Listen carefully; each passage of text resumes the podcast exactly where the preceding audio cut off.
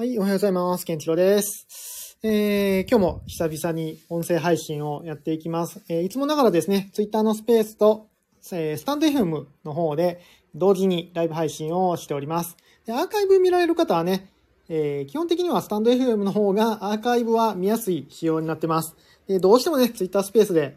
過去の聞きたいって方は、ケンチロ雑談で検索していただくと、えーっと、一覧でブワーっと出ると思うので、えーっと、Twitter のスペースで聞きたいって方は、ケンチロ雑談で検索をしてみてください。スタンド FM の方ね、タイトル何してたっけカメラと Web3 とケンチロっていうので、まあ、ケンチロで検索したら出てくるんじゃないかなと思いますので、こちらもフォローしてください。でですね、えー最近は、あれ何話そうとしたんだっけ？あ、そうそうそう。あの、本をね、またいろいろ読む時期に入ってます。結構僕本を読むときはバーッと読んで、なんか読まなくなるとちょっと間が空いちゃうんだけど、今は結構また本を読むようになってて、えー今はビジネス書とか結構ね、自己啓発系の、自己啓発よりビジネス書の方が多いかな。とか、最近のの Web3 関連の書籍とかをね、読んでることが多いですね。やっぱ本はいいっすね。本はもちろんね、知識が手に入るっていう面ではもちろん最高にいいものなんですが、なんかね、本を読んでると、なんかリズムが整ってくるというか、こう体が整うというか、サウナじゃないけど、なんかそんな感じがしてますね。で、なんか心理学的にも1日30分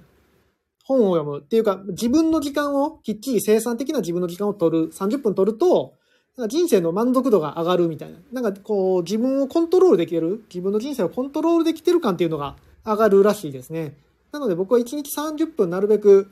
その自分の成長のために本を読む。別に普通の文学とかでもいいんですけど、自己啓発本だったり、ビジネス書だったり、最新の本を、最新の本だったりを読むっていうのをね、結構大切にしてるんですが、最近また、その、しっかり読める、読むようにしているので、なんかね、一日のスケジュールがすごくいい感じで回ってるので、やっぱね、こうやって、ちゃんと学びの時間を30分取るっていうのは改めて大切なんだなと思ってます。でまあ、読んだ本の感想とか、あの、あんまり良くなかった本は紹介してないですけど、良かったなと思う本は Twitter でちょこちょこ紹介したりもしてるので、えそちらも本何読んでいいかわからんよって方はぜひチェックしていただければと思います。逆にまた皆さんの方でなんか最近読んでこれ面白かったよっていうのはね、ジャンル問わずで教えていただければそういうのも読んでいきたいと思いますので、またちょっと別途本の話とかもちょっとしたいですね。本の話とかもしても面白いかもしれない。興味あったらなんかで感想とかでつぶやいていただいたら本の話もしたいと思います。では、今日はちょっとね、本編長くなりそうなので、早速本編の方に入っていきたいと思います。シャキーンということで、改めまして、ケンチロです。えー僕はですね、えっ、と、フォトグラファーと、ん？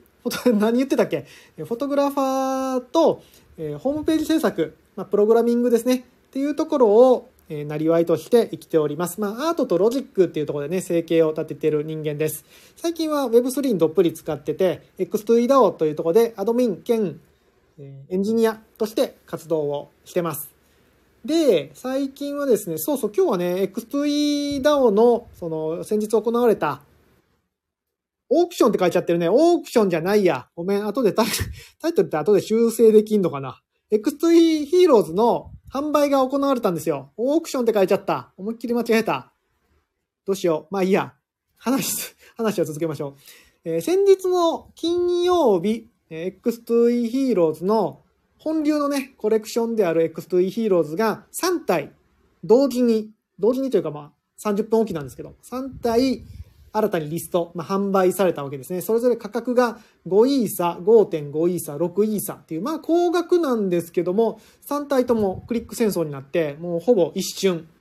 もう買いたかった人が買えなかったよっていう声が続出。なんかこれ煽ってる感じなんですけど、マジで続出なんですよ。僕あの、ライブでスペースをね、実況中継参加してたんですけども、本当に、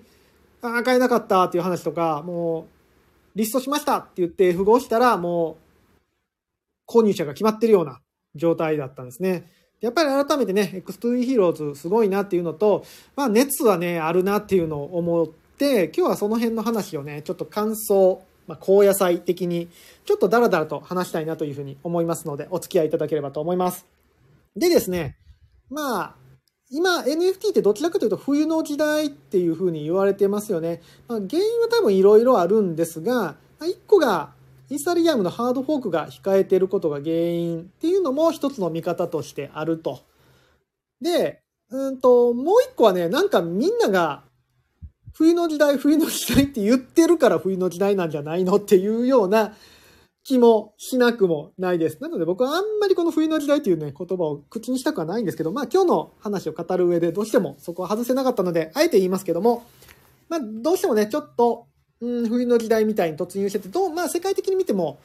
うんと、流通量が、取引量が減ってるなっていうのはそこはまあ間違いなく事実の部分でありますね。で、そんな状態でも、金曜日の X2E ヒーローズは、え7で6イーサとかでも瞬殺で売れてしまうわけですよ。6イーサがね、瞬殺で売れてしまうっていうのは、やっぱり、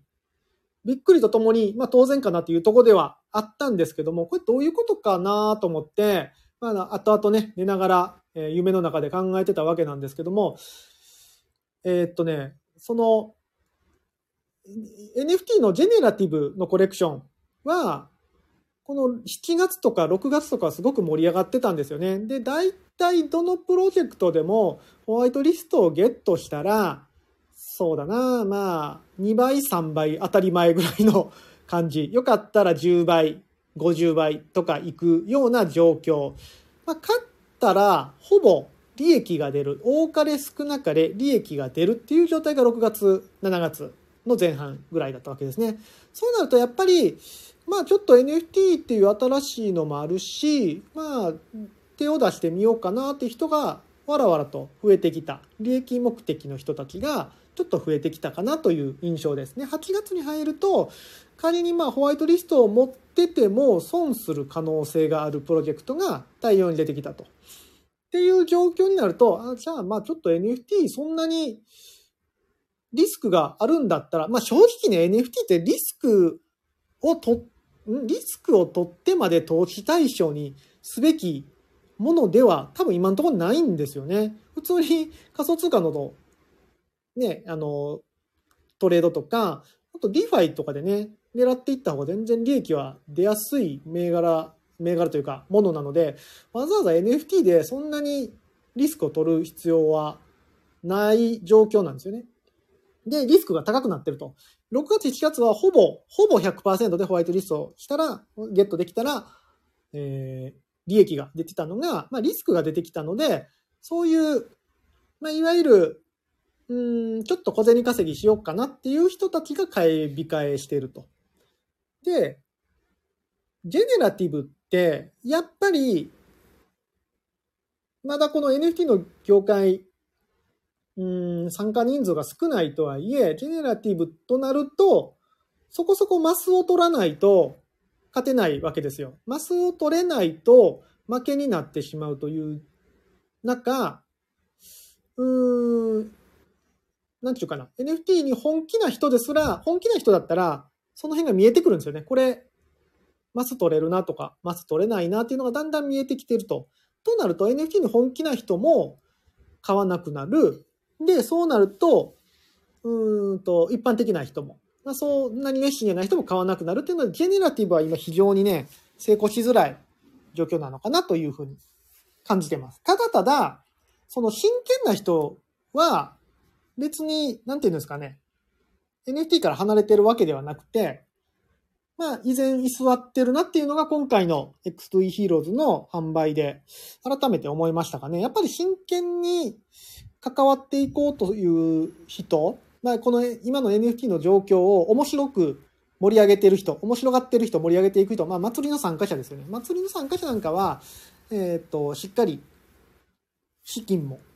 投入して NFT を楽しんだろうというか、盛り上げていったろうっていうような熱量は改めて感じましたね。うん。じゃあどういうことなんかというと、どういうことなんでしょう？マスがね、結構取れなくなってるのはまあ事実かなと。だから、そうだな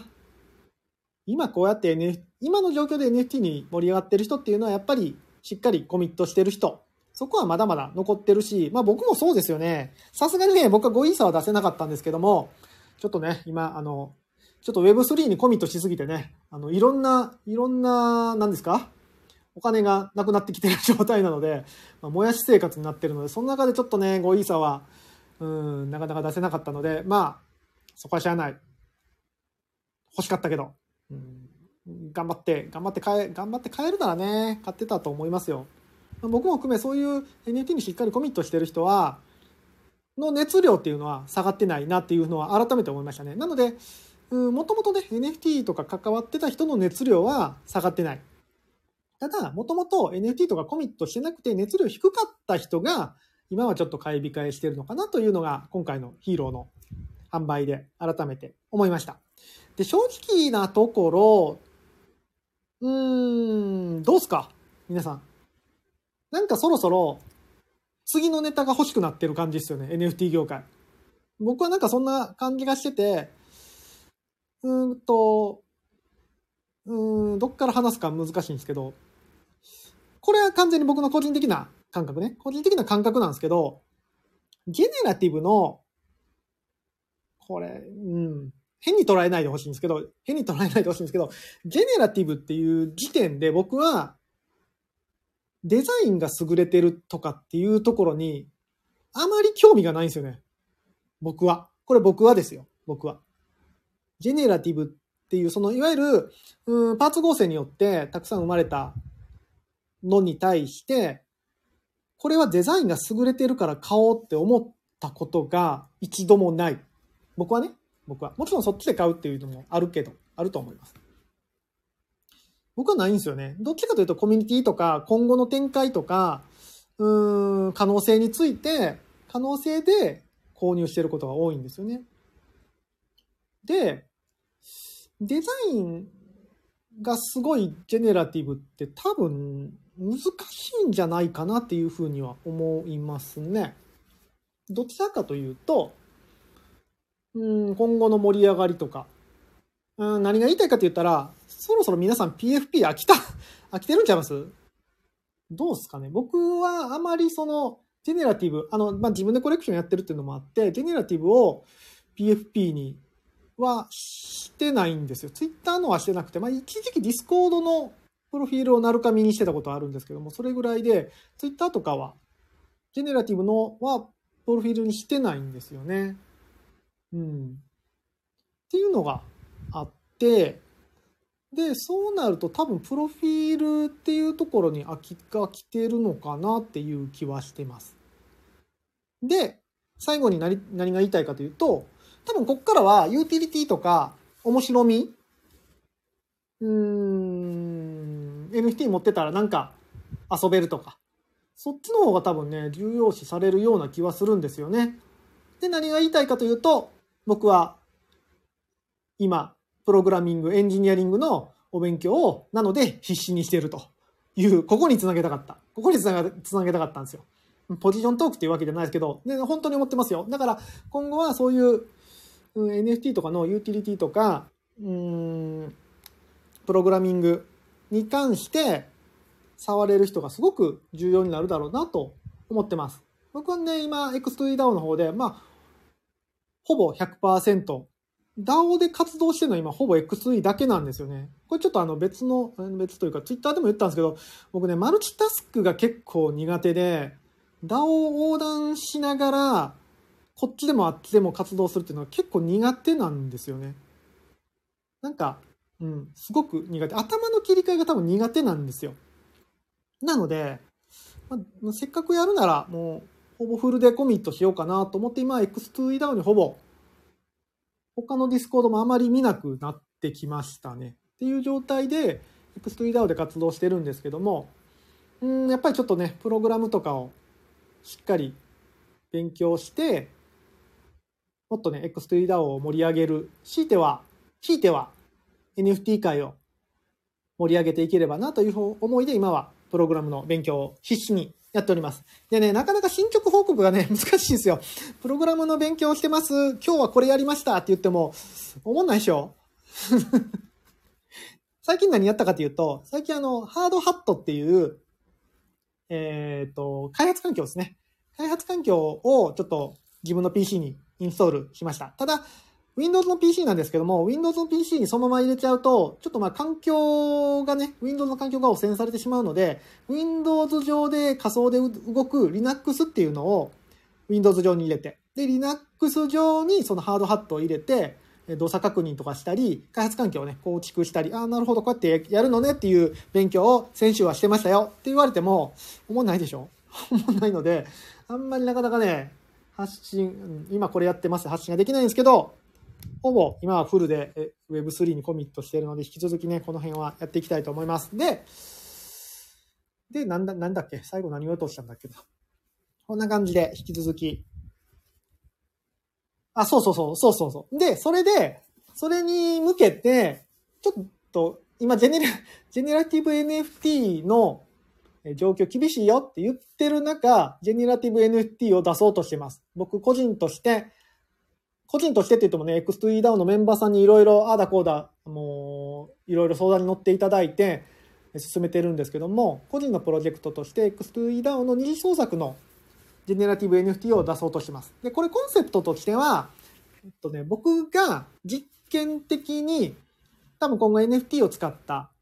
まあアプリなのかゲームなのか、わかんないんですけど、まあエンタメですね。NFT を使ったまあ、ちょっとしたエンタメ、いきなりすごいことはできないんですけど、まあ、ブラウザでなんかちょっと遊べたりみたいなことをやろうと思うんですけども、その実験に巻き込まれてくれるメンバーさん、メンバーさんじゃない、仲間を募集みたいな NFT です。はい。そんなに高くするつもりはないんですけども、そんなに数も出すつもりはないんですけども、今そのジェネラティブ NFT を頑張って作ってます。でね、ちょっとさっき言ったその市場的にどうするかっていうのはあるんですけど、あとね、本家の X2E DAO のジェネラティブもあるので、そことバッティングしてもなっていうのがあるので、ちょっとね、発売時期はちょっと今、本当に迷い中なんですけども、ちょっとまあできるだけ早く出したいなっていう、そんなに貯めてもしゃあないなっていう思いもあるから、うん、どうしようかな。っていう悩みどころを X2E DAO の、えー、とチャンネルでケンチロジェジェネというチャンネルでやってますので、ディスコード参加されてる方はぜひそっちも見ていただいて、続いていただければなと思います。で、そのジェネのをね、出すので、まあ、ケンチロが言うんだったら、ちょっとその仲間に一丁乗ってやるよって方は、ぜひ購入していただけると嬉しいです。そんなにあの、爆撃ができるとかいう案件ではなくて、まあ、その NFT 持ってたら、ちょっと遊べたり、うーん、なんかね、新しい体験ができるような、僕の勉強してる状況を見れるっていうような NFT になってますので、えー、もしチェックいただければそちらも嬉しいです。お、えー、秋坊さんからコメントが来ました。えー、パジさんが個人で、まあ、ミッドジャーニーとオートミンターを使ってジェネラティブを発行するプロジェクトを試していますが、ケンジェネで使えそうな要素はありますか？おおなるほど。いいですね。ミッドジャーニー流行ってますね。ミッドジャーニーは、知らない方に言うと AI で画像を作れます。AI で画像を作るシステムになりますね。例えば、そうだな。この前僕もね、触ったんですよ。えっ、ー、と、ヒーロー、ロボット、赤、あ、これ、英語で入力しないといけないんで、これあの、英語ね。なので、ヒーロー、ロボット、レッド、えー、三等身っていうのをなんか変換してやったら、なんかロボットっぽい NFT、NFT じゃない、画像がポンポンポンポンポンってできるんですよね。っていう、その、まあ、AI による自動画像生成でジェネラティブをやるってことなんですかね。あ、面白いですね。まあでも、そうなりますよね。ただ、今の僕のさっき言ってた僕のジェネラティブの方向性とはちょっと違う感じですね。ただ、面白いですね。うん。面白い。面白い。なんかあるかも。なんかあるかもです。えっ、ー、と、正直ですね、今やってるケンチロジェネに対して、え半年後何やってますかっていうのはね、ちょっと全くわかんないんですよ。一個言えるのは僕がひたすら勉強して、いろんなことをやるので、えお付き合いくださいっていう形なので、その半年間勉強してる間に、そのミッドジャーニーとかね、オートミンターとかの面白い使い方を思いついたら、なんかやるかもです。ミッドジャーニーはいいっすよね。ミッドジャーニーはなんかあるかも。ミッドジャーニーはなんかあるかもですね。ただまだそれを使って面白い、パジさんがね、そんなんされてるんだったら、それ以上に面白いことはちょっと思いつかないので、現時点ではちょっとなんともですけどね。ただそういう最新技術は積極的に取り入れたいですね。なんか、うん。面白い、面白い最新技術は。本当にまあそういう感じでは時代の節目ですよね。AI が出てきて、NFT が出てきて、もちろん AI とね、この NFT って全然その別軸の話なんですよね。技術的には。技術的なディープラーニングとブロックチェーンって何の関わりもないとこなんですが、まあ、これがやっぱ時代的に面白く、面白いなと思うのは、すごく親和性が高いですよね。AI とブロックチェーンっていう面は。うん。すごく親和性が高いので、まあ、なるべくしてこの2つの技術が今の時代に舞い降りたのかなっていうふうにエンジニアとしては思ってますね。またその辺の話もね、したいな。面白いですね。そういう最新技術もちょっとね、話したい。ミッドジャーニーは確かに面白いのでちょっと話したいな。まあ、ちょっとね、今日は20分長くなっちゃったので、この辺にしたいと思いますが、秋葉さんいつも面白いリプを、面白いリプって言ったら、なんか、あれですけど、あの、いい質問をありがとうございます。今後ともよろしくお願いします。ということで、ちょっとね、今日は、あの、本当に、まるっきり何も台本なしで、まあ、毎回台本なしなんですけど、喋ってるので、ちょっとまとまりがない感じになりましたが、えー、まとめると、一点物 NFT 今強いねっていう話と、まあ、これからはやっぱりユーティリティとかその、うん、エンターテインメントっていうところで NFT の活用が広まっていく気がするので、エンジニアリングっていうのが非常に大切になると僕は見てます。で、その見てる、ん？って見てるので、僕は今、そのエンジニアリングの勉強を一生懸命頑張ってやってて、その仲間を募集するために、えっ、ー、と、ジェネラティブを発行しようと思ってるっていう話ですね。そのジェネラティブとかでね、うまくできた技術を X2DAO の方で活用できたらなというふうに思ってますので、しばらくはどっぷり X2EDAO だと思いますので、引き続き応援、応援？そう、僕ね、まあこれ次言おうか。ちょっと次回、次回、長くなったら次回言いますわ。僕ね、応援してもらうっていうのがどうも苦手だっていうことに最近気づいたんですよね。これはちょっと、次回話します。次回のネタができた。ということで、ちょっと長くなったんですが、えー、今回はこの辺にしたいと思います。えー、っと、スタンド FM と Twitter スペースで同時配信をしてまして、えー、Twitter スペースで聞いてる方は過去文は研究の雑談で検索していただくと過去文が出てきます。スタンド FM は、スタンド FM の方がね、過去文は見やすいと思うので、スタンド FM 入れられてる、スタンド FM って言いにくいな。スタンド、スタンド FM 入れられてる方はそちらでチェックしていただければと思います。では引き続き X3DAO の情報とか、僕個人のプロジェクトの話とかを発信していきますので、引き続きフォローよろしくお願いします。では今日はありがとうございました。